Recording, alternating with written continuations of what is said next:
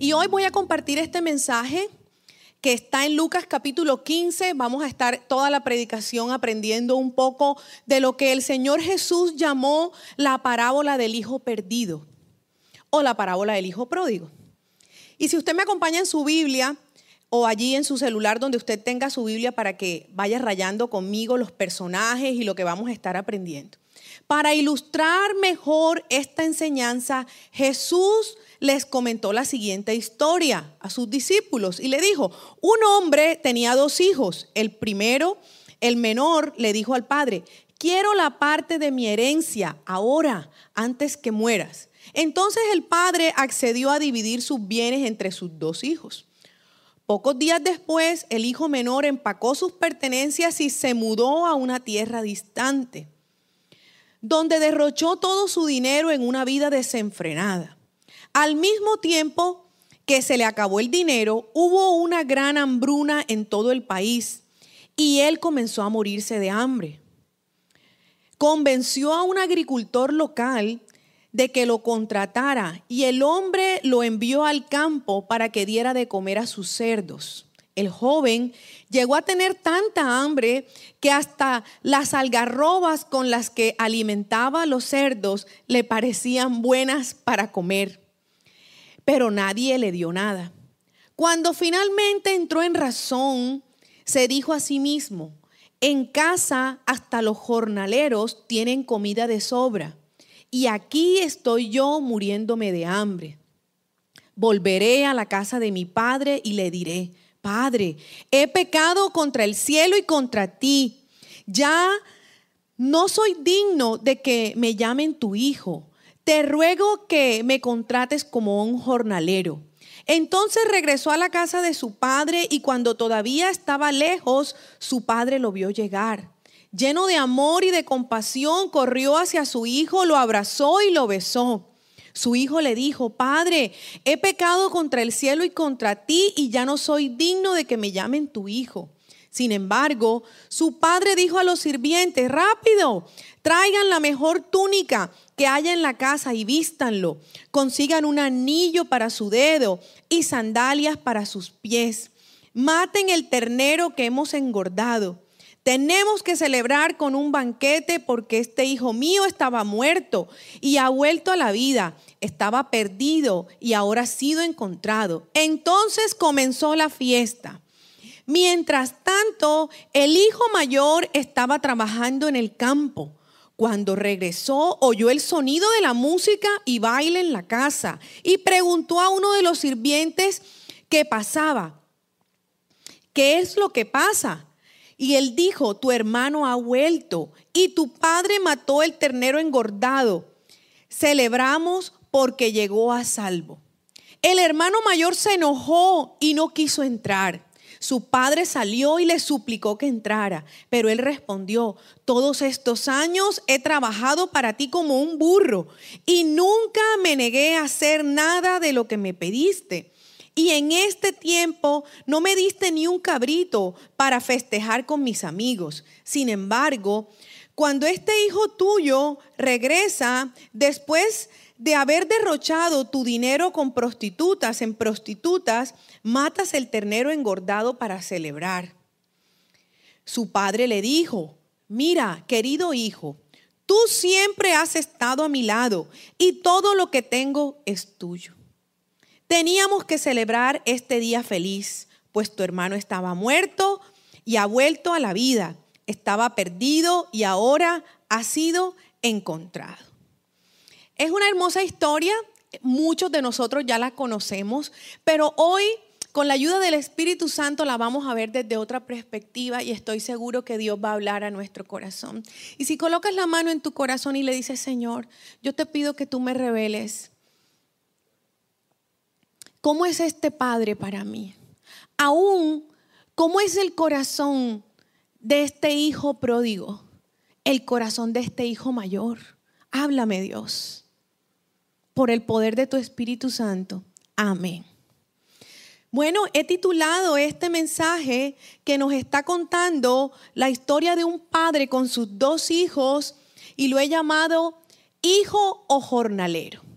Entonces voy a estar desarrollando poco a poco la historia y lo voy a hacer describiendo los cuatro personajes que aparecen en la historia. Aparentemente hay tres, pero realmente nos, nos describen cuatro roles. Y el primer personaje es el hijo menor o el hijo perdido. Y como vemos en la historia, dice que pidió su parte de la herencia y le dijo al padre, dame lo que me pertenece antes de que mueras, yo lo quiero.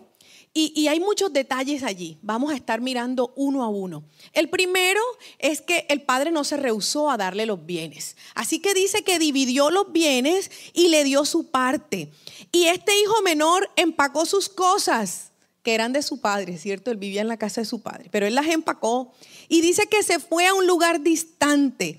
Y nos explica la, la palabra que dice que en ese lugar distante, él derrochó todo lo que su padre le dio. Y dice que lo derrochó en una vida desenfrenada.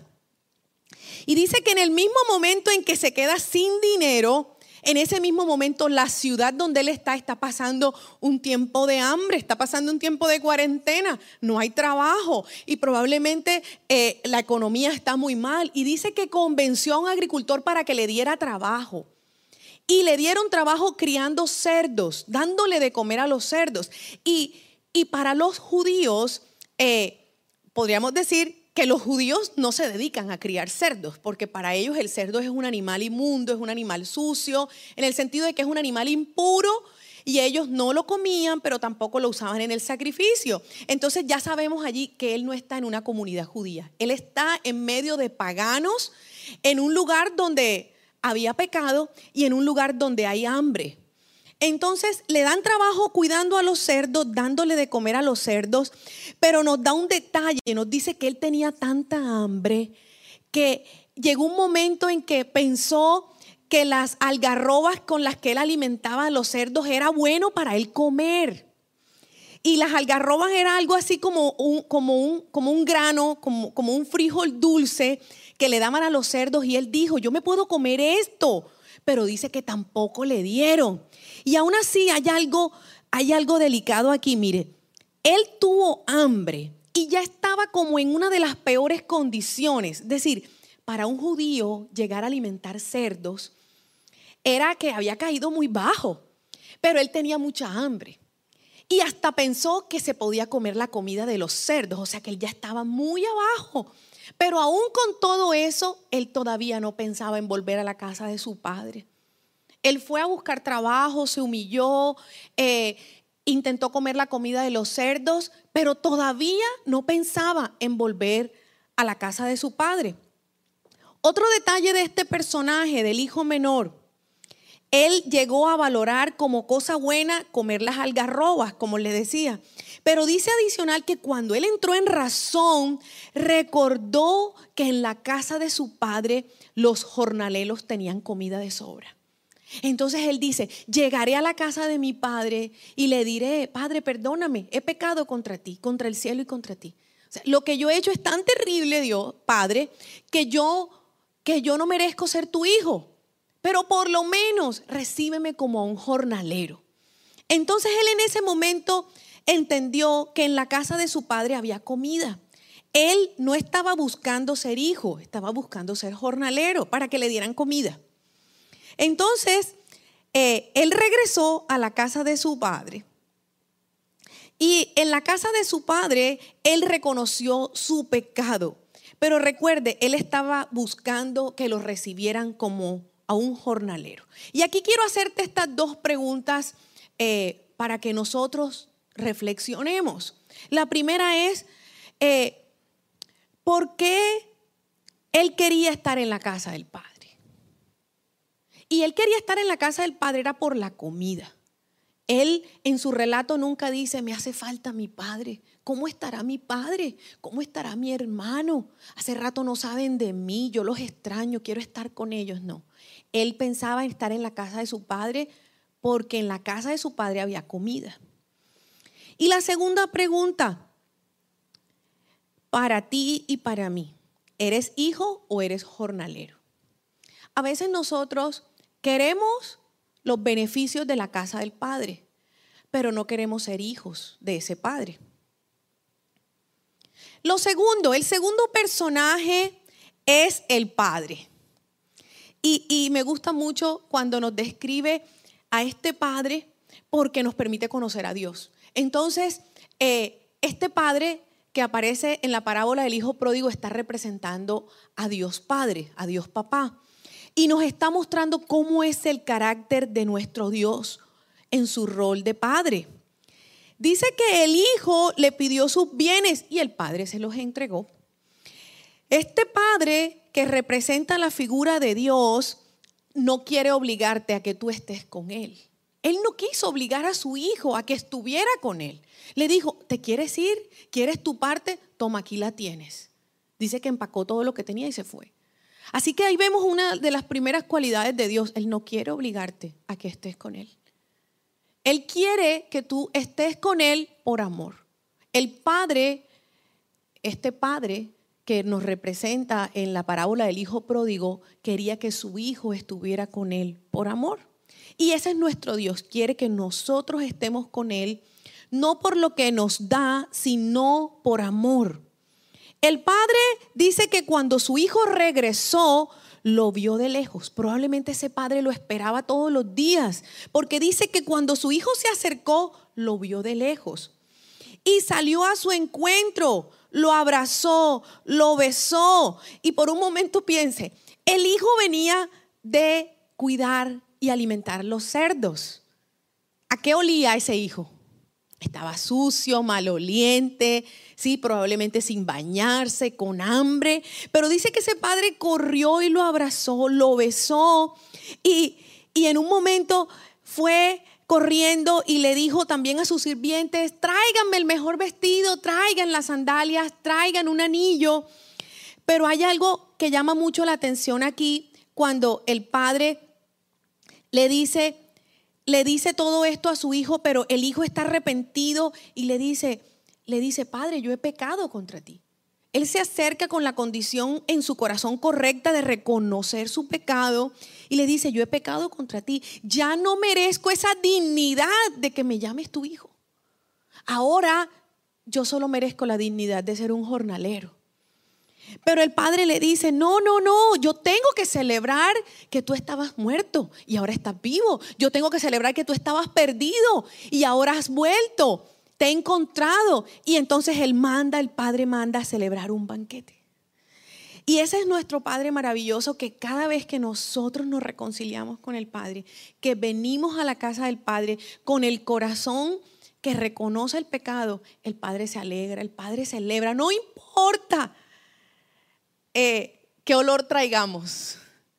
No importa dónde hayamos estado, nuestro Padre nos espera.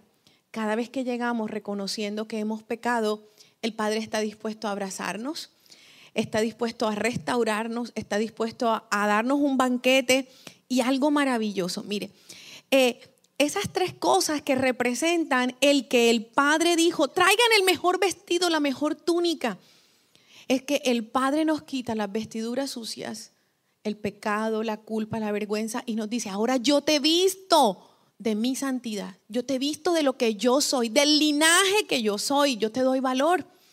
Lo segundo, Él le dice, traigan un anillo.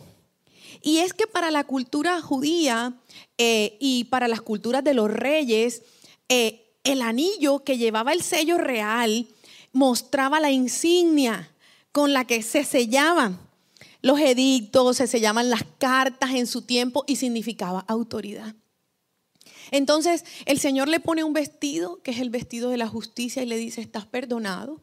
Pero luego le dice, ven y te pongo el anillo, es decir, vuelves a ser mi hijo con la autoridad que tienes, vuelves a tener autoridad porque hablas en mi nombre. Sí, o sea, le vuelve a dar el nombre, le vuelve a dar el apellido de hijo y le pone el anillo. Pero dice adicional que le manda a poner sandalias. Y lo que significan las sandalias es que el Señor lava tus pies. Y al lavar tus pies significa que, que cambia tu manera de caminar. Es decir, cambia el rumbo de tu vida. Dios vuelve a escribir tu historia. Dios te encamina de donde nos hemos desviado. Y es muy lindo, en la Biblia eh, hay varias representaciones del tema de las sandalias, como cuando la zarza se le aparece a Moisés y el Señor le dice, quita el calzado de tus pies, porque el lugar que pisas es santo. Y miren cómo el Señor nos recibe a nosotros que somos sus hijos. Recuerde, te cambia el vestido porque te quita lo sucio, es decir, te pone su vestido de justicia y de santidad, pero te da autoridad con el anillo que Él te entrega y te cambia la manera en que has venido caminando, la manera en que has tomado decisiones, la manera en la que vives y, y y te dice, ahora caminas de manera diferente, ahora tomas caminos diferentes, ahora hay un nuevo camino en tu vida a través de estas sandalias que yo te entrego. Y hay algo muy lindo, el Padre está feliz y está celebrando. ¿Y qué celebra? Dice el verso 23 y 24, los voy a leer. Maten el ternero que hemos engordado, un ternero que han preparado.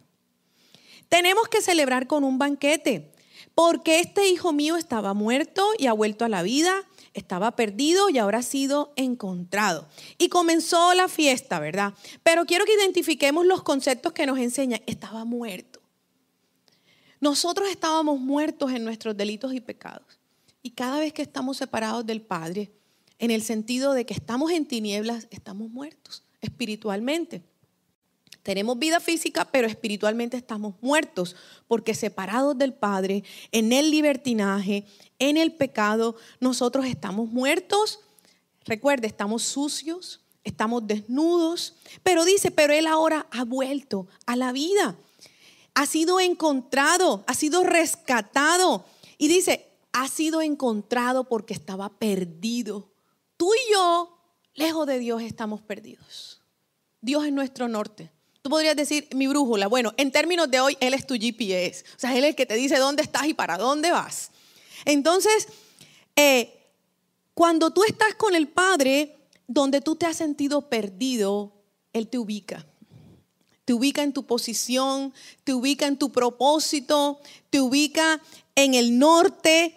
Y, y recuerde que es que ese hijo viene desprotegido, ese hijo viene hambriento, sediento y así llegamos todos nosotros al Señor. El tercer personaje de nuestra historia es el hijo mayor. Y dice la Biblia que cuando este hijo mayor regresó de trabajar en el campo y escuchó la fiesta, se enojó y no quiso entrar al banquete. Voy a leer el verso 29. Dice, él se negó a entrar al banquete porque él había guardado muchas cosas en su corazón. Y él respondió al Padre, todos estos años he trabajado para ti como un burro y nunca me negué a hacer todo lo que me pediste. Y, y todo este tiempo, en todo este tiempo, nunca me diste un cabrito para festejar con mis amigos. Y el padre le dice, pero ven, entra al banquete. Y él le responde al padre con todas esas quejas y allí podemos nosotros identificar cómo estaba el corazón del hermano mayor. Le dice al padre que él ha trabajado como un burro muchos años y que él nunca ha podido festejar con sus amigos. Este corazón estaba amargado. Este corazón amaba el dinero. Quería justicia para su hermano no tuvo compasión de su hermano. Y la queja le dice, he trabajado como un burro y no me negué a hacer nada de lo que tú me has pedido. Quiero que me acompañe ella a analizar un poco. ¿El hijo mayor trabajaba? Sí, trabajaba duro. Dijo que como un burro. ¿El hijo mayor obedecía? Dice que sí, que hacía todo lo que su padre le pedía. Pero ¿será que la actitud del corazón de este hijo era correcta?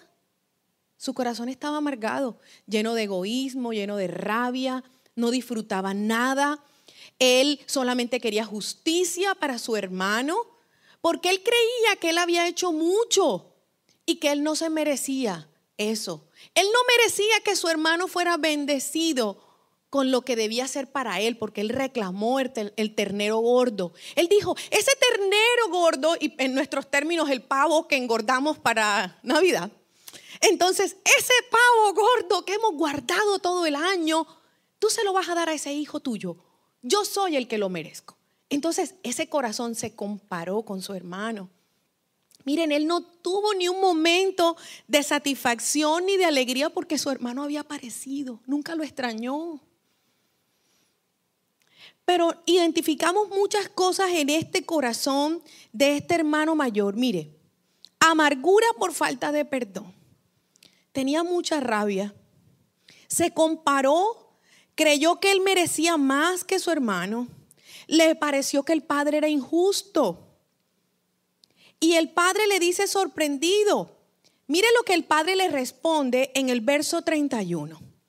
Y el padre le dice, mira, querido hijo, tú siempre has estado a mi lado y todo lo que yo tengo es tuyo. Qué lindo, ¿cierto?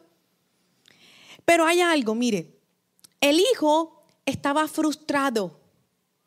¿Por qué? Porque él no podía disfrutar de su relación con su papá. Es más, dice que, que nunca le pidió el ternero para celebrar con sus amigos, pero es que este muchacho no celebraba porque estaba muy amargado. Él quería probablemente justicia para todos y era amante del dinero, trabajaba mucho. Así que él solo quería dinero para él. ¿Qué más?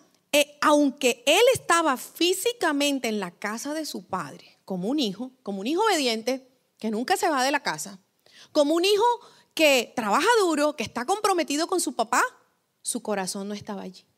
Si se dan cuenta, él no ama a su hermano, no le duele. Es, más, ni siquiera eh, tuvo satisfacción de que su hermano llegara con vida. Él está físicamente en ese lugar, pero él no ama ese lugar. Y es muy importante que tú y yo nos preguntemos, eh, ¿estamos en lugares, en trabajos, en familias, en matrimonios, en sociedades donde estamos físicamente, pero nuestro corazón ya no está allí. Y ya no está allí porque dejamos que muchas cosas se acumulen en nuestro corazón. Miren, el padre sorprendido le dice, hijo mío, pero todos estos años yo siempre he estado contigo y todo lo que yo tengo es tuyo. En pocas palabras le dijo, lo que tú me hubieras pedido yo te lo hubiera dado. Pero él no era capaz de entender esto sino que él estaba en su corazón resentido, amargado, estaba frustrado. Y es muy importante que tú le preguntes al Señor eso como, ¿en dónde estás por estar? ¿En dónde estás por compromiso? Porque recuerda, puedes estar trabajando duro, puedes estar aparentemente obedeciendo, pero es como si estuvieras perdiendo ese esfuerzo porque tu corazón está, está equivocado. Y, en otras maneras podríamos decir que tu corazón está intoxicado. Y si tu corazón está intoxicado, tu relación con el Padre está equivocada. Porque tu corazón es el altar donde tú te encuentras con Dios. Es el altar donde tú bendices a otros. Acuérdate que la Biblia dice que no nos contamina lo que entra, sino lo que sale de mi corazón. Entonces es muy importante que hoy hagas un análisis de la mano de Dios y entre todos también nos revisemos. Dios, ¿cómo está mi corazón? Señor, ¿será que sigo allí por compromiso? ¿Será que sigo en esa sociedad, en ese matrimonio, Señor, en esa relación?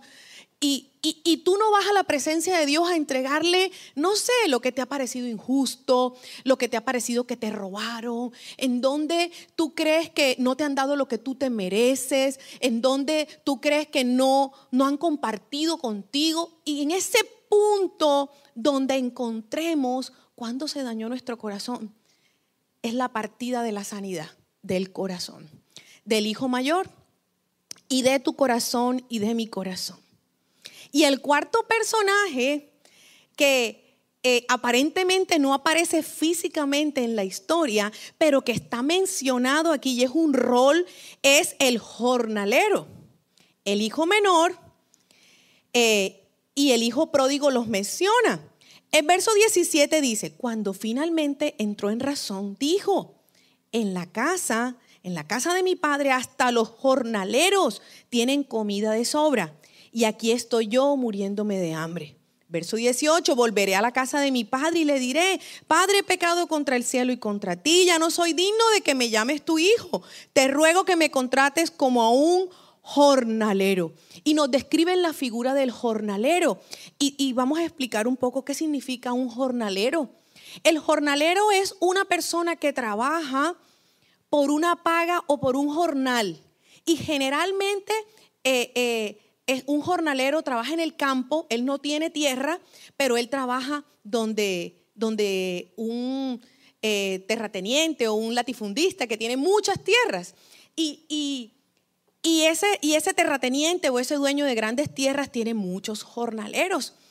Pero recuerde, hoy estamos preguntándonos si nosotros tenemos la condición de hijos o jornaleros. Y definitivamente somos nosotros los que escogemos. Recuerda, el jornalero trabaja por el jornal. El jornalero trabaja por el pago o por el beneficio. En este caso, el hijo pródigo dice, Padre, recíbeme como un jornalero porque yo tengo mucha hambre, dame comida. Eso fue lo que le hizo volver a la casa de su padre. Él pensó, en la casa de mi padre hasta los jornaleros tienen comida de sobra. O sea, en esa casa trataban bien a los jornaleros, le daban mucha comida. Y eso lo hizo llegar allá. ¿Y qué pasa? Que puede ser que sigamos en lugares por la comida, en lugares donde hay beneficios. Pero Dios no te quiere que tú estés allí por el beneficio y tu corazón esté desconectado del lugar. Así que hoy quiero hablarte de esto y es que Dios quiere que seamos leales con lo que creemos, con lo que vivimos y con lo que sentimos. Y alguien me decía algo que valoro mucho y me dijo, pastora, me cambiaron el rol del trabajo. Me dijo, durísimo, hace años no hacía ese puesto. Me dice, por años yo lo hice y era muy duro. Turnos de sábado, domingo, en cirugía, pesado. Y, mi jefe me dijo, me dijo, mira, tenemos dos de los que hacen ese, ese trabajo. Una niña embarazada en plena cuarentena no puede venir a trabajar y otra persona que tiene otra condición de salud, así que por sus condiciones no tengo gente. Y ella me dijo, mire pastora, yo valoré tanto que no me han sacado del trabajo porque tengo compañeros que ya no están porque les tocó hacer recorte de personal. Y yo le dije, jefe, lo que necesite, dígame, ¿en qué le puedo ayudar?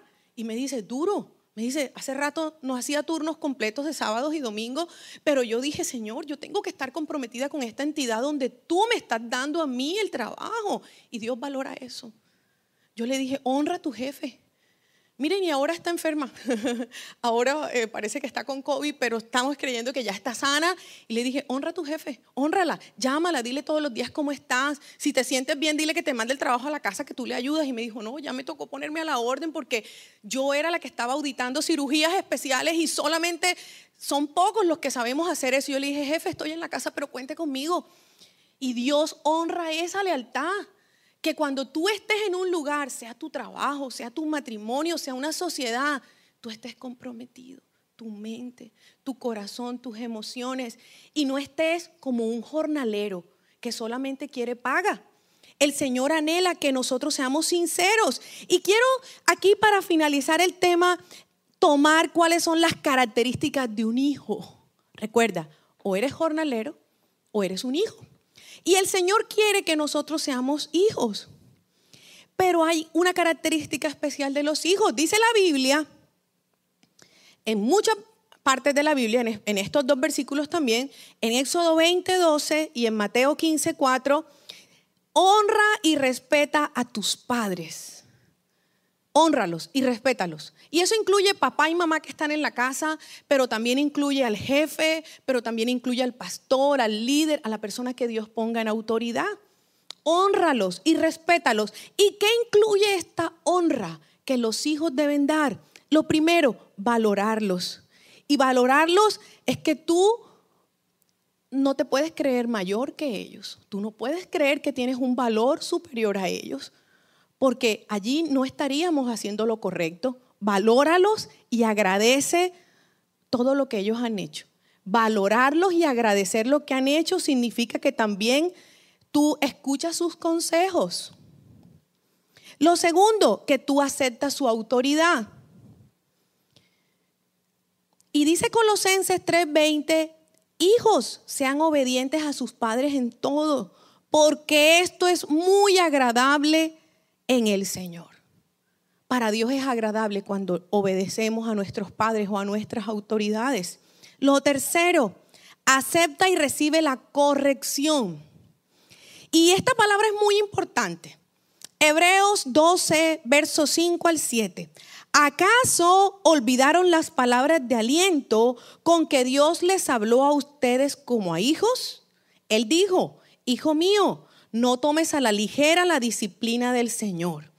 Y no te des por vencido cuando te corrige, pues el Señor disciplina a los que ama y castiga a todo aquel que recibe como hijo. Soporta esta disciplina divina. Recuerda que Dios los trata como a sus propios hijos. ¿Acaso alguien oyó hablar de un hijo que nunca fue disciplinado por su padre? Recuerda, la constancia de que tú eres hijo es que tú eres disciplinado, corregido por tu padre. Ahora la pregunta es, ¿a ti quién te corrige? ¿A ti quién te disciplina? Y la segunda pregunta es, ¿tú aceptas la disciplina? ¿Tú recibes la corrección? ¿O tú empacas la maleta y dices, me voy? Porque a mí no me gusta eso porque usted no me entiende, porque usted es injusto conmigo y sacas todo lo que está en tu corazón. Acuérdate, tú decides si eres hijo o eres jornalero. Entonces recuerda que una de las características del hijo es que recibe la corrección y acepta la disciplina. Y lo cuarto, la característica de un hijo es que él quiere agradar a su padre. Significa que es obediente. Y dice la Biblia que nuestro modelo de obediencia es Jesús. Hebreos capítulo 5, versos 7 al 8. Mientras estuvo aquí en la tierra, Jesús ofreció oraciones y súplicas con gran clamor y lágrimas al que podía rescatarlo de la muerte. Y Dios oyó sus oraciones por la gran reverencia que Jesús le tenía. Aunque era hijo de Dios, Jesús aprendió obediencia por las cosas que sufrió. Obediencia la vamos a aprender cuando soportamos la prueba. Cuando en medio de la prueba a veces tenemos que sufrir. Es allí donde vamos a aprender a obedecer. Y dice Hebreos 12, 11, ninguna disciplina resulta agradable a la hora de recibirla. Al contrario, es dolorosa pero después produce la apacible cosecha de una vida recta para los que han sido entrenados por ella. La otra versión me gusta mucho, Reina Valera, dice, dice, dice, recibiremos frutos de justicia. Y, y cuando nosotros estamos dispuestos a ser entrenados en la disciplina, daremos ese fruto de justicia y participaremos de la santidad de Dios. Cuando usted lee la historia de Hebreos 11 sobre los héroes de la fe, hombres y mujeres que pasaron tratos muy especiales, procesos muy difíciles, vemos que ellos fueron, soportaron las pruebas, soportaron debajo del Padre y dice que aunque algunos no recibieron lo que esperaban en la tierra, estaban seguros de que en la vida eterna lo recibirían. Pero hay algo maravilloso, dice que ellos pudieron ser perfeccionados en la santidad y en la fe. Y te quiero decir, no hay atajos para crecer en la fe y para crecer en santidad más que en aprender a someternos. Y el mismo Jesús dijo, aprendan de mí que soy manso y humilde de corazón. Sumisión y humildad son la clave para poder ser hijos. Hijos que quieren estar bajo el amor del Padre, en la armonía, en acuerdo, en comunión, y no que solo quieren el jornal. Entonces te voy a invitar a orar. Si puedes cerrar tus ojos un momento y pedirle a Dios que te revele si en algún momento eh, tienes las quejas del hermano mayor. Y aquí estamos, Señor Reconocemos delante de ti, Padre, que guardamos tantas cosas en nuestro corazón, Padre, que nos hacen daño. Señor, que guardamos en nuestro corazón, Padre, sentimientos de injusticia. Guardamos falta de perdón que nos llena de amargura. A veces me comparo con otros, Señor. A veces creo que trabajo como un burro, Dios, y que hay otros que trabajan menos que yo y que tú les das más a esos, que tú bendices más a otros y que yo merezco más. Pero hoy vengo a sacar todo lo que está en mi corazón. Y si por la fe te colocas la mano en tu corazón y le dices, Señor, yo quiero que entres y sanes mi corazón. Probablemente yo soy este hijo que aunque sigue estando en la casa y no se ha ido, no me he ido de ese matrimonio, no me he ido de esa sociedad, no me he ido de esa empresa, no me he ido de ese lugar, no me he ido de la iglesia. Sigo allí, pero mi corazón está lejos. Mi corazón tiene reclamos, mi corazón tiene quejas, mi corazón tiene argumentos contra ti, Padre. Y hoy te pido perdón, Señor. Perdóname porque aunque me creo mejor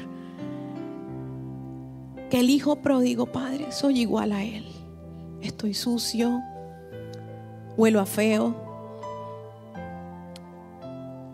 parezco un jornalero, solo quiero estar por el beneficio, pero estoy de lejos, estoy distante y no estoy comprometido contigo. Perdóname Dios, perdóname porque probablemente no he sido leal ni agradecido, agradecido en medio de la prueba, de las circunstancias, Señor, que que tengo una familia, que tengo una esposa, un esposo, Dios, que tengo un lugar donde hay trabajo, donde hay salario. Perdóname, Señor, en esas áreas de mi vida donde me ha faltado ser agradecido, Dios. Donde creo que merezco más, Señor, y que tú eres injusto en darle bendición a otros y a mí no me has mostrado tu favor, Señor. Perdóname, porque llego a ti y te saco, Señor, todo lo que yo he hecho para ti. Y te saco que he trabajado duro y que yo he hecho mucho para ti, Padre. Pero hoy reconozco que tú eres soberano y tú haces como quieres. Y tú eres el dueño de todo, Señor. Y yo anhelo que entres y hagas una cirugía profunda en mi corazón, Señor. Y me sanes. Sáname, Señor. Sáname, Señor. Y si puede levantar sus manos al cielo allí. Yo, yo creo, Señor, que tú sacas de mí la amargura, Dios que mientras yo te canto, Señor, tú me muestras tu amor, Jesús. Me persigue, te persigo. En tu mesa me diste un lugar, me recibes en casa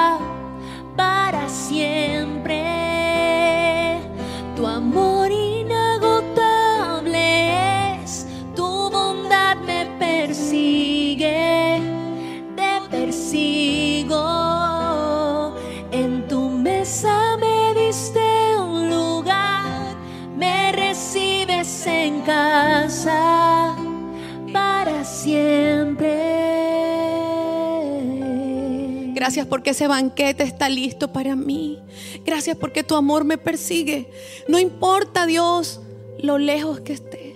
No importa lo perdido que esté, no importa que tan sucio esté, tú eres el Padre que me llamas a casa, que quieres recibirme como hijo y no como jornalero. Aquí estoy, Señor. Gracias por tu amor. Gracias por ese amor inagotable, Dios. Que siempre me recuerdas que me amas, que me cuidas, Señor, que soy valioso para ti, Rey que estás dispuesto a quitarme el vestido sucio y ponerme el vestido tuyo de justicia y santidad. Que eres tú el que restauras esa autoridad y me pones ese anillo, Padre. Que eres tú el que cambia mi manera de caminar y mis caminos y me coloca esas sandalias y me sientas a la mesa. Y me dice, Señor, que no importa aunque caiga, tú estás conmigo y nunca me dejas. Nunca me dejas, Señor. Gracias. Gracias, Señor. Y si caigo, Dios, tú me levantas. Siempre estás allí, Padre.